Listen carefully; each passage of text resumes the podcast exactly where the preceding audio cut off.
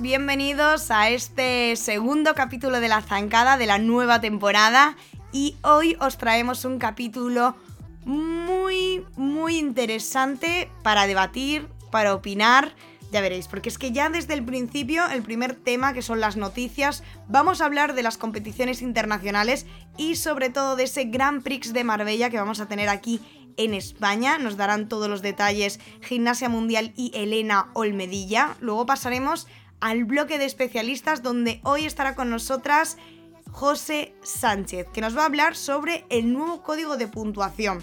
Un tema muy interesante y que nos interesa sobre todo a las entrenadoras, a los espectadores y que tenemos que ir ya preparándonos porque el año que viene nuevo código, así que yo creo que esta sección os va a ayudar bastante para empezar a comprender lo que es el código de puntuación del ciclo olímpico siguiente.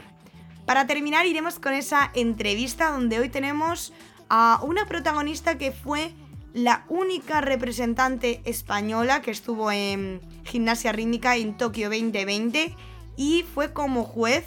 Ella es Teresa Muñoz y hablaremos con ella, la verdad que de casi todo. Es decir, desde su experiencia en Tokio hasta el ámbito internacional, eh, el ámbito también de las jueces y de la selección española. Recordar que a través de este podcast encontraréis un audio de una gimnasta internacional que debéis de adivinar quién es, porque luego lo preguntaremos en redes sociales.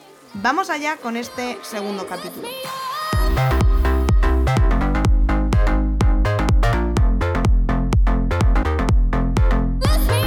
Con las noticias y primero lo que vamos a hacer es saludar a nuestras colaboradoras. Hola chicas, ¿qué tal? Hola, muy buenas. Para empezar con las noticias, vamos a empezar con una de las más tristes a nivel internacional y es una nueva retirada. Bueno, yo creo que después de los juegos todos sabíamos que este momento iba a llegar, que Salome Pasaba se iba a retirar y bueno, hace unos días lo confirmó a través de su cuenta de Instagram Sabemos que ahora tiene un cargo dentro de la federación de su país y bueno, vamos a extrañar mucho su gimnasia, que a pesar de que con este código no pudimos disfrutarla tanto como en el código anterior, es una gimnasta que sin duda vamos a echar de menos en el tapiz. La verdad es que sí, muchísimo, además con un código tan artístico como viene ahora. Hay que hablar ya de nueva temporada porque está a la vuelta de la esquina ya a finales de este mes, podremos disfrutar de ese mundial. Y ya han salido algunos detalles de lo que es el registro de quienes estarán allí. Bueno, ya sabemos las gimnastas que van a competir en el próximo mundial a fin de mes, aún no sabemos qué aparatos va a hacer cada gimnasta, eso sí, pero tenemos confirmadas por Rusia a Dina y Arina Verina, por Italia, Baldassarri, Pulese, Rafaeli, por Bielorrusia, Harnasko y Salos, y por Bulgaria, eh, Bolosanina y Kalein, un registro que en realidad no tiene sorpresas. Quizás por Rusia, que muchos esperaban quizás que fuera Kramarenko y se va a quedar en casa. Ya, la verdad es que, es que sí. Y ya también está la preparación a ese mundial, que ya para mí esto es como hablar de nuevo ciclo, porque cambiamos de ciclo a mitad de año pero sí que es cierto que el nuevo ciclo olímpico está empezando ahora y se están eh, preparando ya con nuevas competiciones para ese mundial. ¿Cuáles tenemos este fin de semana a nivel internacional? Bueno, hay tres torneos este fin de semana. Hay un torneo más pequeño en Croacia, la Aura Cup, que se va a estar haciendo el sábado y el domingo. También el sábado y el domingo vamos a ver la eh, Grand Prix de Marbella con muchas gimnastas internacionales que vamos a ver también en el Mundial y desde hoy se está realizando la World Challenge Cup en Rumania, la última del año, que también tiene muchas gimnastas que vimos en los Juegos y que también las vamos a ver a fin de mes en el Mundial. Como por ejemplo el conjunto de Francia, si queréis seguir esta competición, aunque está complicado seguirla porque es de pago, geobloqueada y todo, pero como cosa así interesante podéis ver al conjunto de, de Francia. Y bueno, ahora hay que hablar ya del Grand Prix de Marbella, Elena, cuéntanos los últimos detalles que tenemos aquí, por fin competición en España, por fin ver gimnastas en directo. ¿Cómo se va a dividir un poquito lo que es la competición? Sí, pues será este mismo fin de semana, 16 y 17 de octubre. Habrá tres competiciones cuatro diferentes y el, sábado veremos el torneo internacional senior con diferentes gimnastas de, eh, bueno, de varios países, Estados Unidos, República Checa y España. Son gimnastas de clubes eh, particulares de España. Y ese mismo día por la tarde, el sábado, veremos la clasificación general del Gran Prix de Marbella y el torneo internacional de conjuntos, que ahí ya sí que veremos a gimnastas súper destacadas del nivel de Anastasia Salos, eh, Ekaterina Selezneva, Lala Kramarenko y bueno, nuestras españolas representantes que serán Salma Sonaum, Teresa Gorospe, Polina Brecina y entra en esta lista Noah Ross, que por ejemplo eh, también destacaba que se bajaba de ella Arina Jarmasco hace unos días.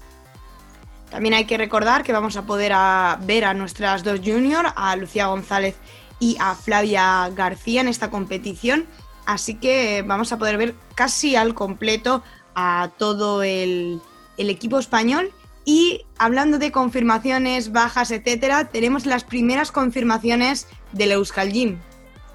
Sí, así es. Parece ser que desde la página oficial del Instagram de Euskal Gym están eh, como medio anunciando, ¿no? Hay las primeras gimnastas. Parece ser que por Bulgaria están confirmando al conjunto campeón olímpico y a Nikolova y sobre todo yo creo que como bueno, no como sorpresa, pero como mm, muy esperada va a ser Halkina, que están ahí diciendo que va a ser como de sus últimas galas.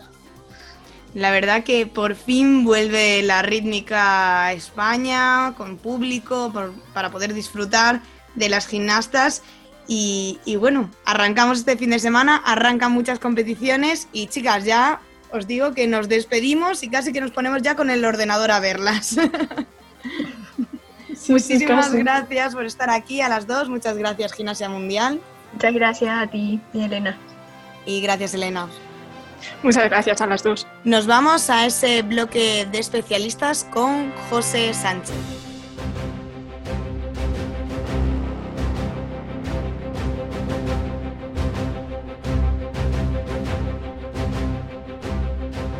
Vamos a hablar del nuevo código, que creo que va a ser el gran tema de este año y obviamente del año que viene, y para ello tenemos hoy con nosotras a José Sánchez, ya sabéis, le reconocéis el locutor de los últimos campeonatos de España y que también está aquí con nosotras siempre hablando de código y es como nuestro especialista en el código de puntuación. Hola José. Hola Andrea, ¿qué tal? Pues sí, vamos a hablar un poco del código, vamos a adelantar las novedades del código sobre todo Aún no está muy bien explicado, a fecha de hoy no está muy bien explicado por parte de la Federación Internacional ni por, ni por parte de la Nacional, pero vamos a ir adelantando las novedades con respecto al, ciclo anterior. Vamos a hacer de esto también, en, no solo os quedéis con lo que hablamos hoy, porque vamos a ir poquito a poco desengranándolo, contándolo, hoy como ha dicho José, a nivel general, y vamos a empezar con eso, con qué pequeñas cosas ya podemos eh, notar una gran diferencia eh, en comparación con el anterior código. Pues así a grandes rasgos, como dices Andrea, eh, por ejemplo, en la parte de la dificultad corporal, una incorporación que vemos son las dificultades combinadas, es decir, dificultades que se pueden realizar juntas, dos saltos o un salto y un giro, un salto y un equilibrio, un equilibrio y un giro, cualquier dificultad del código puede ser combinada entre sí. Esto es una novedad que vemos con respecto a códigos anteriores. Eh, si nos remontamos, por ejemplo, por ejemplo, a códigos del ciclo 2001-2004, esto ya existía. Si vemos vídeos de ese ciclo, estas dificultades combinadas ya existían. Lo bueno de este, de este código y en general del código es que está todo muy bien explicado. Es un código muy muy largo, el formato del código es muy largo, pero está muy, muy bien explicado para y así evitar, evitar eh, errores y, malentendidos. Luego, obviamente, habrá mil, mil clinics, mil explicaciones por parte de la Federación Internacional para aclarar muchos temas, pero ahora mismo está todo muy bien explicado y precisamente la parte de las dificultades combinadas, cómo, cómo combinar diferentes dificultades corporales está muy bien explicada. Es decir, por ejemplo, para, para combinar dos equilibrios, ambos equilibrios tienen que estar en relevé y no puede haber un paso intermedio. Para combinar un equilibrio y un giro, se permite un recobro de la pierna de base, es decir, que se baje el talón y se haga un plié de la pierna de base, una flexión, pequeña flexión de la pierna de base, es decir, está todo bastante bien explicado y pensado de cara a la ejecución de la gimnasta, ¿no? Ya no es un texto teórico, sino que está muy pensado para la práctica posterior, ¿no? Eso en cuanto a las, a las dificultades corporales, ¿no? En este, en este aspecto también vamos a ver, por ejemplo, las series de saltos girados, es decir, por ejemplo, tres jeté tournant. Ahora se permite, por ejemplo, lanzar un jeté tournant, el segundo realizarlo bajo el puro del aparato y recuperar en el tercero. Esto era algo que no veíamos en el anterior código porque todas las dificultades tienen que estar eh, acompañadas de un elemento fundamental o no fundamental del, del aparato.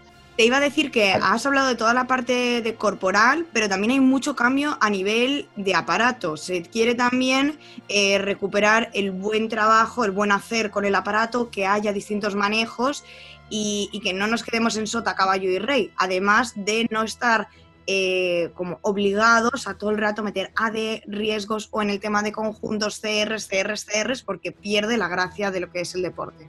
Claro, una de las partes que yo también, que yo también agradezco es la limitación del número de ADs. En senior son 20 como máximo y en junior son 15 como máximo. Entonces, yo de esta manera yo creo que, que va a permitir a los gimnastas y trabajar de una manera un poco más fluida en la pista que va a beneficiar también a la parte, a la parte de ejecución. En la parte de dificultad de aparato, pues como te digo, está, está eh, limitado el número de dificultades de, de aparato. Eh, una novedad también, así como las dificultades corporales combinadas, son las bases combinadas. Estas bases combinadas añaden un 0,10 al valor, al mayor valor de, de, de, esa base. Es decir, por ejemplo, si realizamos un rodamiento con la pelota que tiene un valor de base de 0,40, pero lo combinamos con un pequeño lanzamiento, este, esta AD tendrá un valor de 0,40 más 0,10 por ese pequeño lanzamiento. La AD tiene que tener obviamente los dos criterios, además de esa base. Es decir, podemos realizar un rodamiento fuera del campo visual y en el suelo, esto de, partida tendría un valor de 0,40, pero si lo combinamos al final con un pequeño lanzamiento, pues se le suma a esa base un 0,10. Siempre la base que, predomina será la de mayor valor. Y a esa base de mayor valor se le sumará el 0,10. El 0, Yo creo que también da más, e, en general, el código, eh, el código nuevo da mucha más libertad a la hora de crear a la hora de crear dificultades combinadas nuevas, tienes o sea, infinitas posibilidades de crear dificultades combinadas nuevas. Yo creo que si esto se utiliza de una manera creativa, nos va a permitir ver competiciones y ver ejercicios mucho más diversos y, que, y donde tienen cabida gimnastas con diferente tipología, gimnastas con diferentes... Eh, eh, capacidades corporales, ¿no? Hay gimnastas que, pueden utilizar más saltos, gimnastas que pueden utilizar más giros, bueno, en fin. Y, lo mismo con las ADs. En cuanto a novedades y generalidades de este, de este código, por ejemplo, vemos que las gimnastas pueden llevar cuatro músicas con letra, esto antes no, no pasaba así. Eh, los mayots se permiten tirantes finos, antes no, no estaban permitidos. Eso sí, eh, especifica que el maillot tiene que ser de una pieza, ya no pueden llevar las gimnastas estas estos, eh, medias hasta debajo de la rodilla, sino todo tiene que ser una pieza y especifica que los maillots no pueden llevar LEDs. Algún caso se habrá, se habrá dado para que lo especifiquen. Los pasos de danza ya no están dentro de la dificultad, por lo tanto no, no cuentan para la, para la dificultad. Y sobre todo destacar que el código está muy bien explicado. Es un código mucho más extenso que, que los anteriores eh, que obviamente nos hará falta como espectadores, entrenadores y también jueces eh, muchas más explicaciones para llegar a un consenso para todo, pero que da mucha libertad creativa a la hora de presentar ejercicios para la competición. Así que mensaje en resumen a estudiar, a leer con calma, porque el ciclo olímpico es más corto, así que hay que espabilar cuanto antes a seguir montando, a seguir creando y decirte que muchísimas gracias y desearte lo mejor. Muchas gracias, Andrea, igualmente.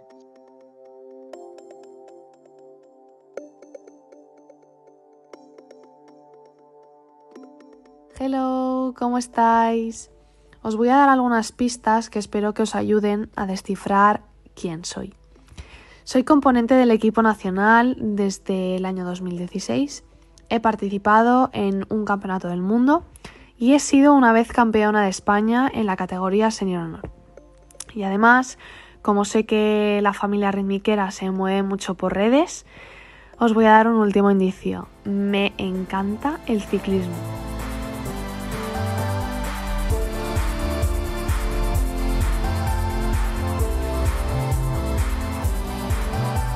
Hoy vamos a poder hablar con la única representante española que estuvo en la modalidad de rítmica en los Juegos Olímpicos de Tokio y ella es Teresa Muñoz. Una vida totalmente relacionada con la rítmica como gimnasta, entrenadora, dentro de las instituciones y, por supuesto, como juez, siendo reconocida a nivel nacional y también a nivel internacional. Buenas tardes, Teresa. ¿Has indagado en mi vida o qué?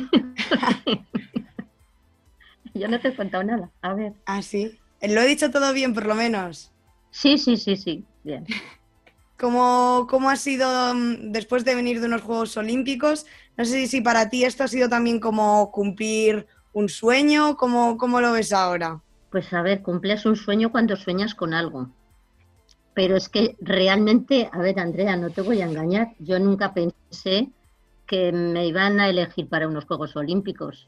Yo hacía mi trabajo en mi comunidad, en, España, eh, si viajaba a una competición pues a nivel internacional, siempre pues intentando ser el abogado del diablo, de ver en nuestras gimnastas aquí dentro de casa todas las cositas para que las entrenadoras las puliesen y después las nuestras las mejores, por supuesto.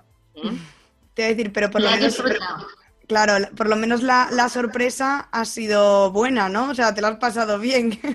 Sí, por supuesto, quitando los problemas del COVID, que eso es horrible, pero lo he disfrutado porque realmente, mira, en los últimos mundiales que he estado, ha sido un estrés horrible, una presión en cada reunión, ahí cada día, cada día, con presión.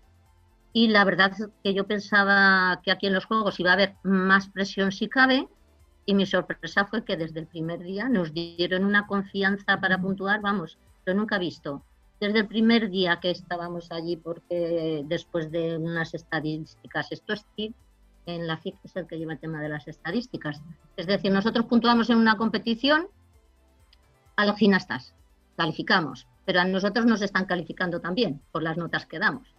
Entonces, bueno, nos dieron toda la tranquilidad del mundo, que siguiésemos trabajando como profesionales, como lo habíamos hecho durante esos años. Y yo pues estaba con los ojos que los tengo chiquititos, pero se me hicieron grandes. Cuando oía aquello yo decía, es que no estoy entendiendo bien lo que me están diciendo.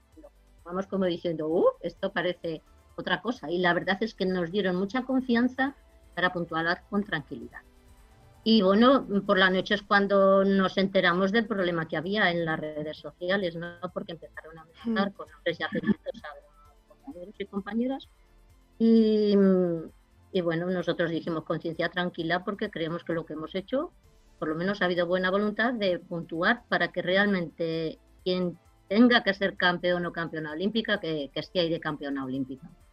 Como comentabas, uno de los momentos más de mayor presión dentro de los Juegos Olímpicos a los jueces fue esa, ese podium individual, donde, como decías en redes sociales, eh, hubo un boom eh, enorme o encima que llegaron a haber eh, amenazas reales hacia los jueces. Sí, sí, es que hubo amenazas que llegaron hasta incluso al correo particular de algún juez y de alguna juez. Sí, sí, al correo privado. Aquello fue, pues, Rusia en contra prácticamente de, la opinión de y sin apoyar los resultados, claro, con toda la polémica que se ha armado. Pero bueno, casi es mejor hablar de, lo que han trabajado las gimnastas para estar ahí, que se han esforzado mucho, sus entrenadoras y entrenadores o todos sus equipos de cada uno de los países, ¿eh? que es muy difícil llegar a unos Juegos Olímpicos y que yo creo que no se puede eh, el, cuando yo gano es porque me lo merezco y cuando no soy primero, es, el otro no se lo merece, no. Eh, quien ha ganado, en el puesto que sea, tiene que disfrutar de esa medalla olímpica y tiene que, verlo que realmente se lo ha merecido y que tiene su valor. Otra de las sorpresas, aparte de los resultados, fue el hecho de no tener españolas, aparte de a ti, en los Juegos Olímpicos. Eso no me lo recuerdas mucho porque se me pone el... ¿Por qué? ¿Por qué dices que se te pone tal? ¿Te enfadas? No, es, es doloroso estar allí y no tener a tu gente. Ya. ¿No? Porque en definitiva mi trabajo no era para estar yo ahí, sino mi gente. Ya. ¿Qué crees que, que ha fallado? Tú que conoces el panorama internacional, que, que ha fallado para que no hayamos llegado a estar ahí? Bueno, en el deporte hay que trabajar con rigor, pero, mm, pero no siempre eh, ese rigor sale adelante. Son muchos factores y factores como externos, pues bueno, las infraestructuras podemos compararlas con los países que estaban allí en los Juegos Olímpicos, no con todos, porque ahora con la distribución, claro, eh, se puede ir de países que a lo mejor no son muy ricos y puede ser que tengan menos, menos infraestructuras o menos dinero dedicado a la gimnasia rítmica, en nuestro deporte. Pero si nosotros nos ponemos a evaluar de manera objetiva los medios y recursos con los que cuentan los países que están arriba, yo lo que veo es que tienen instalaciones específicas para gimnasia rítmica. Bueno, el de Minsk le llaman Palacio de la Gimnasia Rítmica. El de Rusia, eh, de Moscú, tres cuartos de lo mismo. Es que tienes que tienen 12, 14 tapices, pero que tienen para junior, para senior, para el conjunto, para las individuales, que tienen entrenadoras, entrenadores, coreógrafos, coreógrafas. ¿Qué ratio tenemos aquí, Andrea, cariño? ¿Qué ratio tenemos aquí? Primero de instalaciones.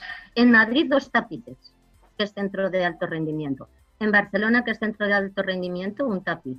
En León, eh, hay que quitar y poner y no hay excesiva altura y en la comunidad valenciana, en el colonial, eh, no, es un CAR o el, centro de tecnificación que hay en Andalucía. Pues hay algunas instalaciones que para la comunidad pueden estar muy bien, pero para un equipo nacional, porque el equipo nacional lucha con los mejores del mundo, que tienen unos medios en instalaciones impresionantes y la ratio de entrenador, entrenadora, gimnasta no tiene nada que ver con España. Entonces, todo eso yo creo que aquí hay que darle un poquito la vuelta. esa es mi opinión, ¿eh? mi humilde opinión, ojo. ¿eh?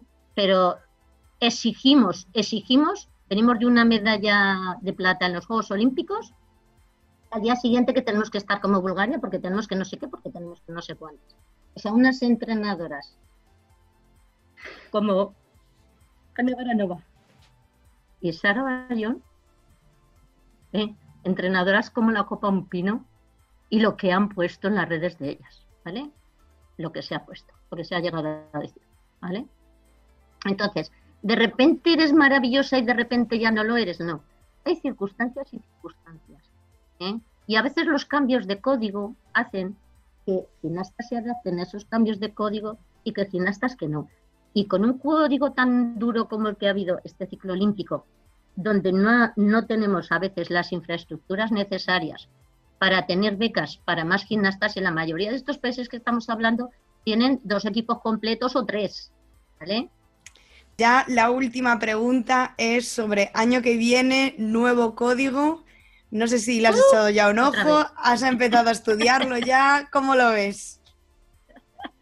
Pues hombre, para, para el gremio de jueces es duro otra vez, otra vez, ¿eh? otra vez a cambiar, porque es que es memorizar muchos ítems, no memorizar, automatizar en cuestión de segundos muchos ítems para, para evaluar o calificar a, una gimnasta o a un gimnasta. Entonces, eh, vuelta a empezar, muchas horas, muchas, pero muchas horas. Yo siempre digo que hubiese acabado el doctorado. No lo acabé, no hice la tesis, porque dije, a ver, Teresa, ¿tú qué haces? Y al final dije, bueno, a mí esto me gusta, me gusta más que el pan. ¿qué hago? Total, mi trabajo en el instituto me encanta y no lo voy a cambiar. Pues va, yo voy a seguir metiendo tiempo en la rítmica y ahí me tenías, bueno, las tardes y por la mañana entre hueco y hueco con el teléfono colgando. Mm, quiero decir con esto que somos un deporte muy técnico, Andrea, que hay que meter muchas horas, ¿vale? Y que si una cosa está mal, la tenemos que reconocer, eh, tenemos que analizarla para mejorarla, ¿eh? pero que no echemos nunca balones fuera. Si el gremio de jueces tenemos que mejorar, mejoremos. Si el gremio de, técnicos o técnicas tienen que mejorar, que también cada uno asuma su parte. Los clubes su parte, las federaciones su parte y la española la suya, todos.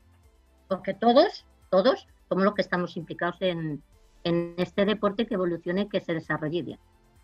Bueno, vamos entonces al test de la zancada, ya lo último de esta entrevista. Y son cuatro preguntitas muy cortas y muy fáciles. Así que a ver qué tal se te da. A mí los test fatal. Hace mucho que no hago test de esos. Cuéntame. Venga, ¿cuál es tu gimnasta favorita? Mi gimnasta favorita, Kudri. Buena respuesta. Pero de todos los tiempos, yo cuando la vi, la primera vez que la vi, me acerqué a su entrenador y le dije, tienes una estrella. Y de hecho se acordaba, porque después de los Juegos Olímpicos me dijo, Teresa, tú fuiste la, primera persona que sin ser famosa ni, ni Kudri ni yo, o sea, ni Yana ni yo, viniste y me dijiste que tenía una estrella. Es que realmente ha sido una estrella. ¿Sí o no, Andrea? Sí. A ver, hay muchas que me gustan, ¿eh? Y de españolas, bueno, si me pongo con mis queridas españolas, pues no tengo dedos para no, no me cabe, no me cabe, ¿eh? Vale, que las quiero a todas un montón pero empezando por Esther Domínguez, la, individual olímpica que tenemos de aquí de la Escuela de Gimnasia Rítmica de Zaragoza, pero, pero te puedo decir, de, todas es que te empezaría a nombrar y no acabaría. nos, quedamos con la primera, con Kudri. Luego la segunda es, ¿cuál ha sido tu competición favorita? Los Juegos Olímpicos, bueno, una competición con las mejores, ¿vale? Con las mejores, o, por lo menos algunas las que mm, han conseguido la clasificación, pero las mejores del mundo, los mejores ejercicios y además poderlo puntuar disfrutando como disfruté. ¿Qué más puedo pedir? Nada más. Nada más. Vale, ahora van con dos preguntas que son un poco más personales para conocerte, como por ejemplo, ¿cuál es tu comida favorita? Uf, yo con lo tragona que soy, me pones en un aprieto, Andrea. Pero si yo cuando estudiaba Inés comía primero, segundo y postre, primero, segundo y postre, primero segundo y postre, tres veces, y paraba porque tenía un metabolismo de caballo, que se dice, y paraba y yo decía que ya no puedo seguir comiendo más porque es que si no igual me pongo mala. Es que me gusta todo. Bueno, lo que más me gusta es la comida española, no porque sea española, es que realmente del norte al sur, al este y al oeste, vayas a comer donde vayas, es que es una maravilla. Tenemos una riqueza en cocina maravillosa. Y ya la última es, ¿cuáles son tus hobbies aparte de la rítmica? No cuenta la rítmica.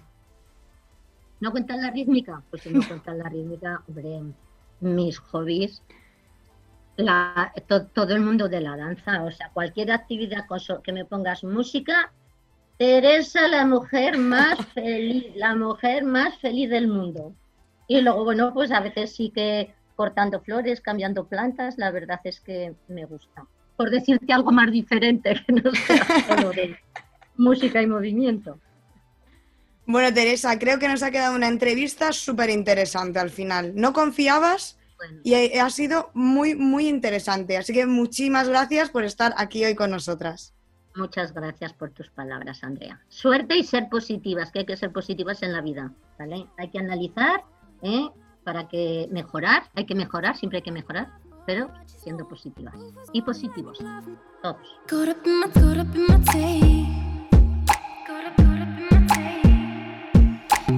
Bueno, hasta aquí el capítulo de esta semana. La verdad que me quedo muy reflexiva en estos momentos, con una reflexión sobre todo lo que he hablado con Teresa. Me ha encantado la visión que ha dado porque creo que mm, también hace falta escuchar a gente que conoce el ámbito internacional y nada, desearle otra vez lo mejor y darle, bueno, las gracias, no, el gusto todo porque haya estado hoy aquí con nosotras. Para cerrar os voy a dar una pequeña sorpresa, que igual alguno ya lo sabe, pero parte del equipo de la zancada estaremos en el Grand Prix de Marbella, así que subiremos contenido sobre el campeonato en nuestras redes sociales y eh, os estaremos informando de todo lo que podamos ver allí, así que seguirnos en Instagram en arroba la zancada podcast, en Facebook en la zancada y en Twitter en arroba la zancada gr, donde os estaremos, pues eso, contando toda nuestra aventura en Marbella y por supuesto en el Grand Prix. Así que nada, muchísimas gracias por estar hoy aquí con nosotras, por escucharnos y os espero en el próximo capítulo.